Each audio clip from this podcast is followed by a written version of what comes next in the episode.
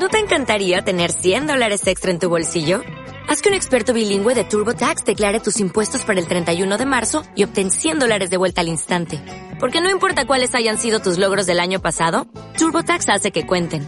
Obtén 100 dólares de vuelta y tus impuestos con 100% de precisión. Solo con Intuit TurboTax.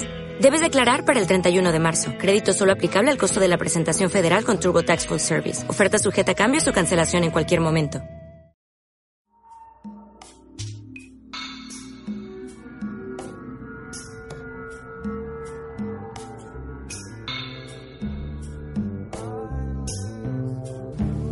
Buenas a todos, bienvenidos a una nueva entrega de Enigmas Misteriosos e Inexplicables, el podcast.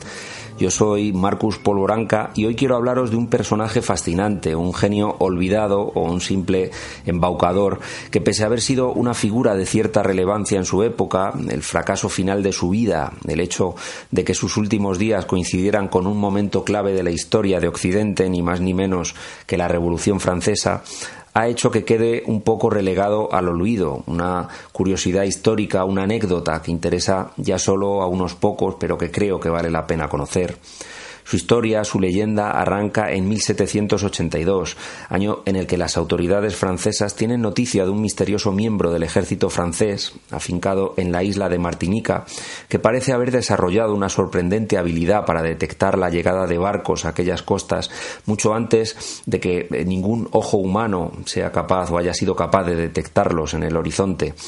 Es una época, debemos recordar, en la que no existen los radares, una época convulsa, además llena de conflictos internacionales. Francia, de hecho, está en guerra en aquellos años con Inglaterra, y la habilidad de este joven, de nombre Etienne Bottineau, consigue despertar el interés de sus superiores. Hay registros de aquella época que dan cuenta del enorme porcentaje de aciertos que registra el joven con cientos de barcos cuya llegada logra anticiparse gracias a él, a sus servicios, con un mínimo de error.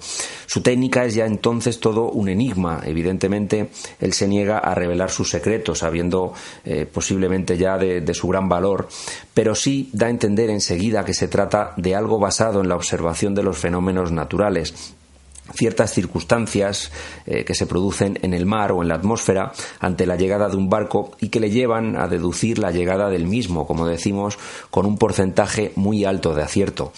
Su talento, su habilidad, como decimos, llama la atención enseguida de sus superiores y tras ofrecerse él mismo a mostrar aquella técnica en la metrópoli, bajo pago evidentemente por parte del Reino de Francia, viaja a París en 1784, en el inicio de una aventura que por otra parte será bastante desafortunada para él. El interés que le ha llevado a ir hasta allí parece disiparse poco a poco.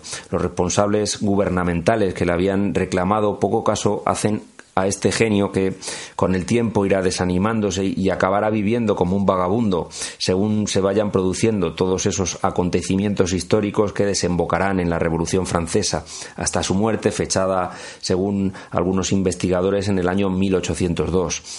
Que la vida y obra de este francés haya llegado hasta nosotros es algo que debemos agradecer a los científicos e intelectuales que se ocuparon de analizar ya en su tiempo sus habilidades. Y luego después eh, todos parecen coincidir en que había poco de fraude en sus predicciones y que parecía más bien derivar como él mismo reconocía, como hemos dicho en sus escritos, de algún tipo de observación meticulosa, como decimos, de los fenómenos naturales, algo que tanto a ellos como a los científicos posteriores que han querido, han querido dar explicación a su habilidad se les escapa por completo, y es que no hay nada que hoy en día pueda llegar a darnos la clave de cómo aquel hombre, a ciegas completamente y desde la distancia, podía ser capaz de predecir la llegada de un barco.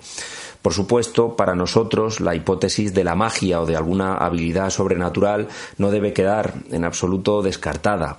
La época en la que vivió este hombre fue de grandes magos, fue una época en la que la razón y el antiguo orden de pensamiento luchaban también en medio de aquellas revueltas sociales.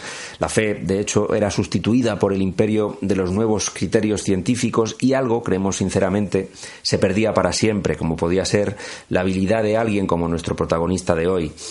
Es reveladora también la actitud de las autoridades a la hora de aceptar el, talento de, de Botineau, su manera de despreciar precisamente la estadística, la prueba irrefutable que daba crédito a su habilidad en todos esos cientos de aciertos y el dejarse finalmente llevar por la cerrazón, curiosamente, de la razón al no poder dar explicación en base a sus criterios a este hecho maravilloso que terminaron, como decimos, finalmente rechazando y renunciando a él, condenando a nuestro protagonista al olvido, a la frustración y a una muerte en soledad, en la más absoluta miseria.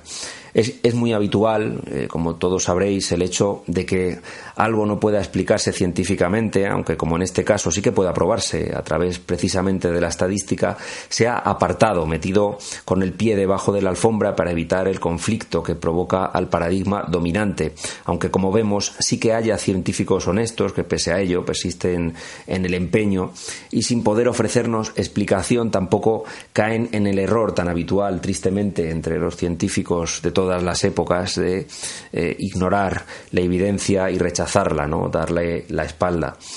En fin, no sé qué os parece esta historia, eh, si conocíais el caso de Etienne Botineau, eh, no sé si habéis oído hablar de casos similares, seguro que sí, y si creéis en la hipótesis científica, la que lleva a pensar que este hombre analizaba el entorno y en base a él sacaba ciertas conclusiones, o si creéis más bien que contaba con algún cierto sexto sentido, alguna habilidad más allá de cualquier explicación racional, como también podemos llegar a, concluir ¿no? en base al conocimiento de su historia.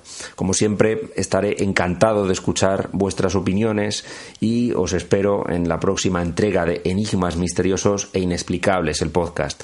Un abrazo a todos y hasta la semana que viene.